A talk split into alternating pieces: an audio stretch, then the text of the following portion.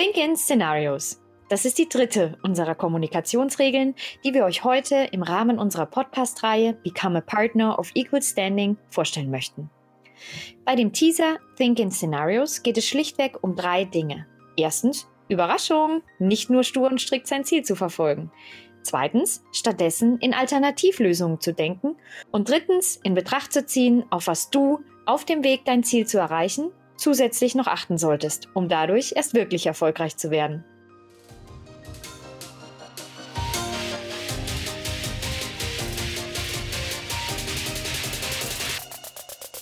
Willkommen zu Erfolgreich kommunizieren, der Karriere-Podcast. Hallo, mein Name ist Alexandra Kurz. Seit mehreren Jahren bin ich als Head of Human Resources in verschiedenen Unternehmen tätig. Mein Spezialgebiet ist es, Prozesse in Personalabteilungen zu optimieren und deren Strukturen von Grund auf aufzubauen. Und ich bin Sebastian Celada Ocampo, Kommunikationsprofi im Bereich interne und externe Unternehmenskommunikation. Gemeinsam zeigen wir euch, wie ihr euren Erfolg durch Kommunikation aktiv steuert und geben euch leicht umsetzbare Tipps für den Umgang mit Situationen im Berufsalltag, die sich aber auch gut und gerne ins Privatleben übertragen lassen. Dabei steht bei unserem Podcast immer die Selbstreflexion im Vordergrund. Denn wir sind davon überzeugt, dass sie ein Schlüsselfaktor für erfolgreiche Kommunikation ist.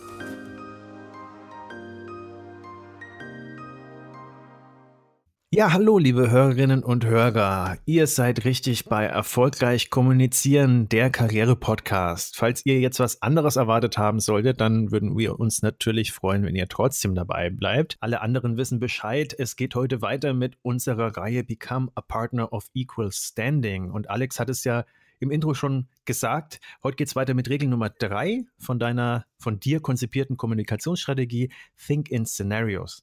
Und direkt zum Einstieg vielleicht, lass uns mal, Alex, an deinen Gedanken teilhaben. Think in Scenarios, also über den Tellerrand hinausdenken. Wie meinst du das genau? Konkret zusammengefasst soll das heißen, gedanklich Alternativen zuzulassen. Think in Scenarios ist aber noch viel, viel mehr. Es geht darum, die Vor- und Nachteile eurer Projektstrategie abzuwägen und euren Gedankenprozess dahingehend zu steuern, um klar vor Augen zu haben, was führt eigentlich zu was. Schauen wir uns unsere Arbeitswelt doch aber mal an. Wie läuft es denn, wenn wir eine Aufgabe oder ein Projekt zugeteilt bekommen? Ziele sollen möglichst schnell erreicht werden. Meist müssen wir mehrere Projekte gleichzeitig handeln und das natürlich immer gepaart mit einer klaren Deadline. Und zumindest geht es mir dann auch immer so und ähm, ich denke euch und dir, Sebastian, vielleicht hier und da auch. Der innere Druck steigt dann und man fängt dann erst an, hastig zu werden, ja.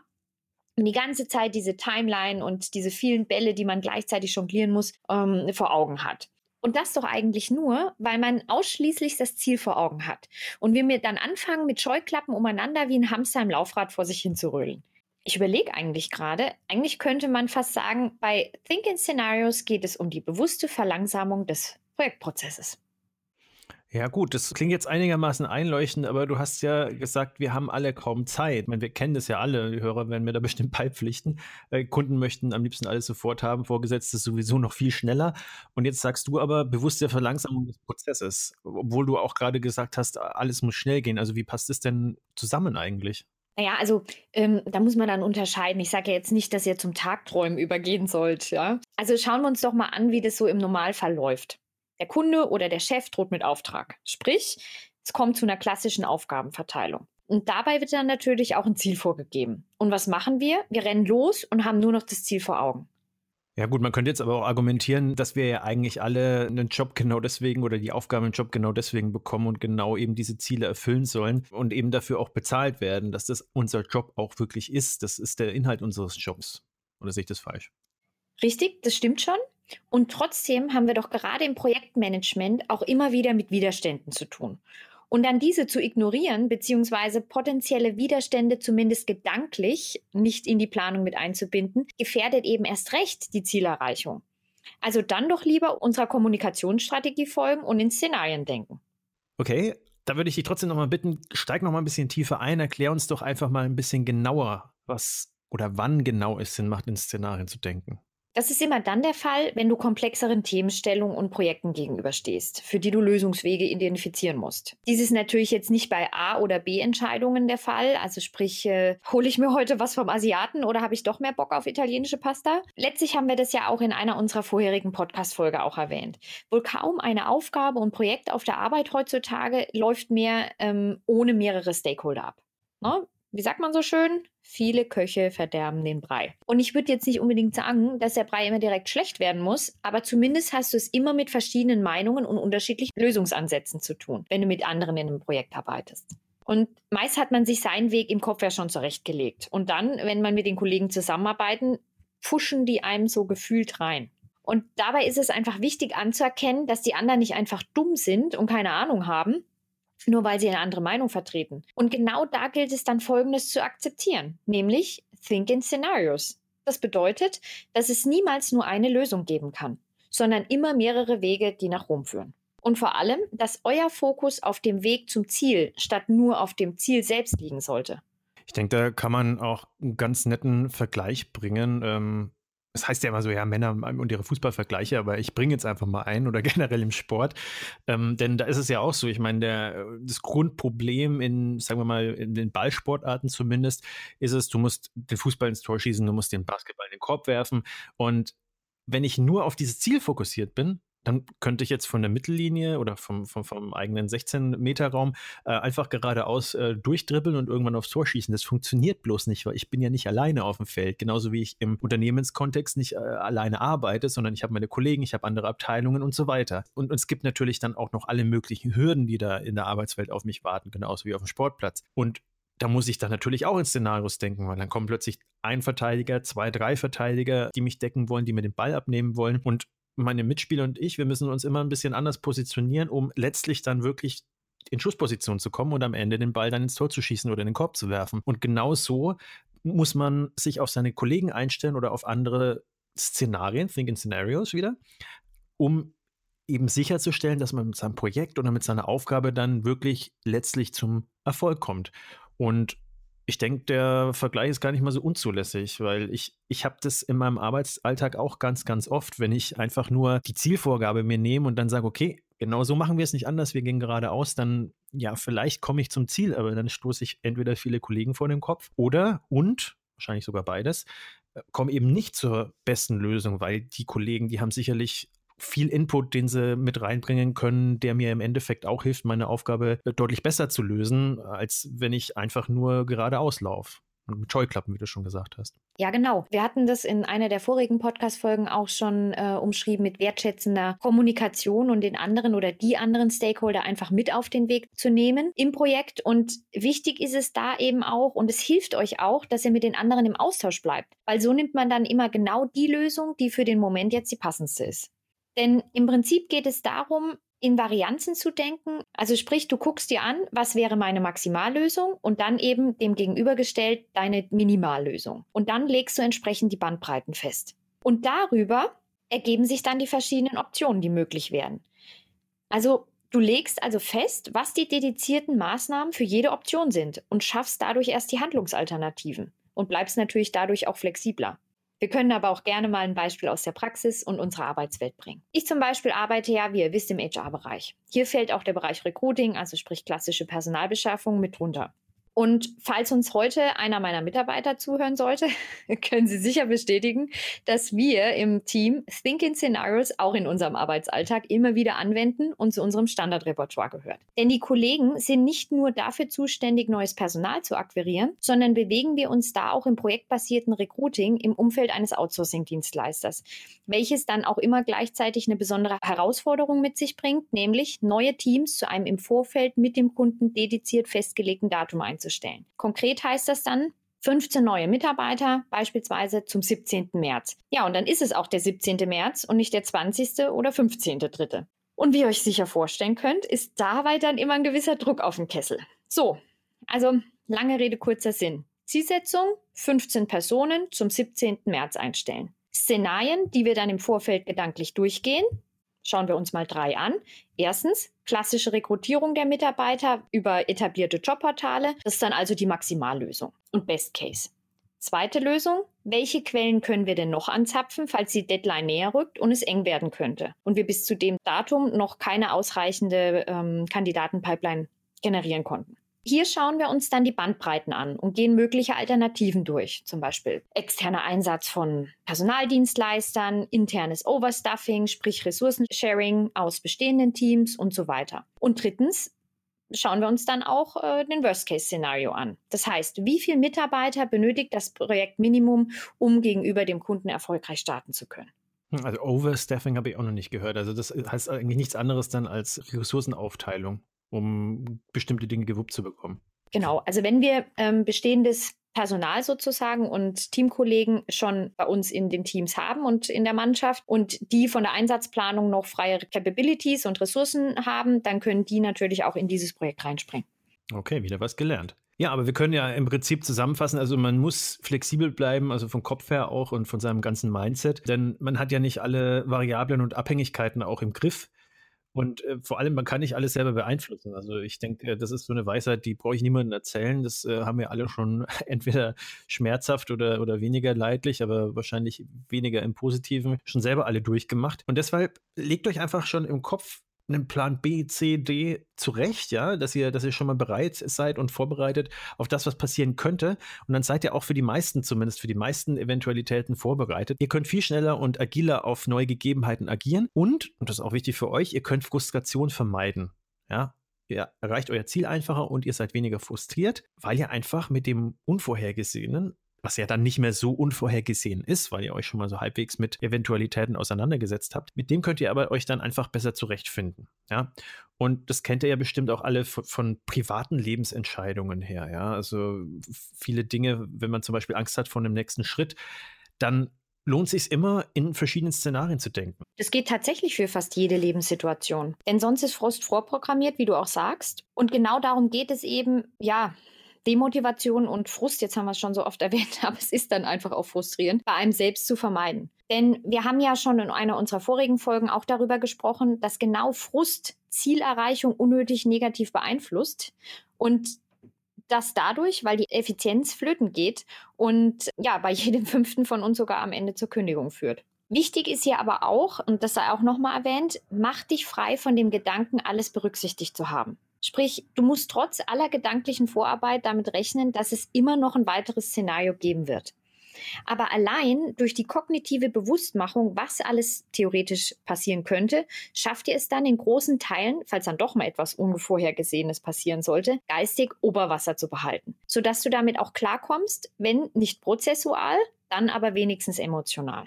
Denn ihr wisst ja dann, solange ihr weiterhin dran bleibt, in Szenarien zu denken, kann das Projekt auch sicher in den Hafen manövriert werden. Erinnert euch in diesem Zusammenhang auch gerne nochmal an Regel Nummer zwei. Feel responsible. Denkt darüber nach, was ihr selbst noch zum Projekterfolg beitragen könnt und dann wird es auch.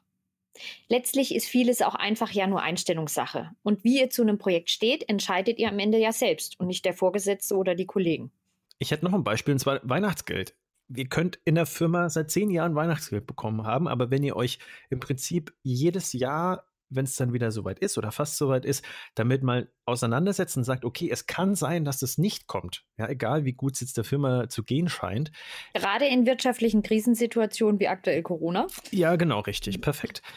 Dann seid ihr besser vorbereitet und habt es vielleicht auch nicht automatisch verplant, weil wenn ihr euch da zu sicher seid, dann habt ihr euch äh, vielleicht schon überlegt oder im schlimmsten Fall habt ihr euch schon was gekauft und am Ende kommt es nicht. Und genauso kann das eben, was weiß ich, bei der Budgetierung in einem Projekt passieren oder mit anderen Dingen, die jetzt nicht unbedingt mit Geld zu tun haben im Arbeitskontext. Und ich denke mal, das ist sehr greifbar, weil jeder kann es nachvollziehen. Wenn ihr euch irgendwas gekauft habt und am Ende kommt das Geld nicht, ja, dann steht ihr erstmal mit runtergelassenen Hosen da. Ihr seid auf jeden Fall nicht souverän, weil ihr damit nicht gerechnet habt. Und dann müsst ihr euch überlegen, wie ihr im Nachhinein das Ganze wieder glatt bügelt. Und das ist immer schwieriger, als wenn ihr euch im Voraus schon damit beschäftigt habt und sagt, na okay, ne, wenn es kommt, dann ist in Ordnung. Und wenn nicht, dann habe ich meinen Plan B von vornherein mir klar gemacht.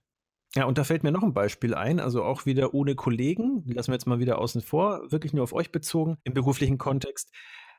Stellt euch vor, ihr wollt aus welchem Grund auch immer euren Job kündigen und sagt, okay, es reicht, ich kündige, aber ihr habt noch keinen neuen Job. Ja, ihr habt noch keine Stelle, auf die ihr euch vorher beworben hattet und in die ihr dann eigentlich direkt reingleiten könnt, ohne da irgendwie ein Problem zu bekommen, sondern ihr habt erstmal nichts. Und Ihr habt aber natürlich Ausgaben und ihr müsst jetzt schauen, wie ihr eben jetzt euer Geld ranbekommt, um euer Leben irgendwie auf die Reihe zu bekommen, um den Standard zu halten, den ihr euch, ja, den ihr bisher gewohnt seid. So. Dann habt ihr auf jeden Fall irgendeine, irgendeine Linie, wo ihr sagt, okay, so und so viel Gehalt muss es sein. Und jetzt gibt es verschiedene Möglichkeiten, wie ihr da hinkommt. Zum Beispiel, ihr arbeitet erstmal selbstständig, habt aber das Risiko. Theoretisch könnt ihr natürlich dann viel mehr Geld verdienen als in einer Festanstellung, aber natürlich vielleicht auch gar nichts, ja. Und äh, wir wollen auch gar nicht von den ganzen Versicherungen reden und so weiter. Oder B, ihr sucht euch wieder eine Festanstellung mit der Sicherheit, die damit verbunden ist, aber eben auch, ja, möglicherweise mit dem nicht ganz so hohen Einkommen und vielleicht auch nicht ganz so hoher Freiheit, ja, wo ich weniger selbst verwirklichen könnt. Oder C, ihr sagt, ihr nehmt eine Mischung aus beidem, ihr arbeitet, sagen wir mal, in Teilzeit und widmet euch den Rest eurer Zeit eurem Passionsprojekt nebenher, um euch selbst zu verwirklichen und vielleicht so und so viel Geld noch ähm, ranzuschaffen. Kann alles äh, der Fall sein, aber wichtig ist für euch, dass ihr euch vorher die Zielsetzung klar vor Augen setzt und das Ganze definiert. Wenn ihr ohne Plan rausgeht, dann werdet ihr wahrscheinlich auch ja, relativ kopflos dann nach der Kündigung agieren und das hilft euch eben nicht weiter. Und nicht nur der Kopf gibt es vor, sondern auch das Bauchgefühl empfehle ich euch absolut da nicht zu ignorieren. Denn auch be beruflich kämpfen wir ja immer wieder emotional mit Widerständen, ja, gerade wenn wir eben anderen Meinungen von Kollegen oder wem auch immer ausgesetzt sind. Und meine Rede ist da immer, jedes Gefühl hat seine Berechtigung. Und ich sage mir dann auch entsprechend, ja, und wenn du schon mal da bist, liebe Angst, liebe, lieber Concern, liebe Unsicherheit, dann komm doch einfach mal rein und wir sehen, was wir draus machen können. Also wie der Besuch von der Schwiegermutter.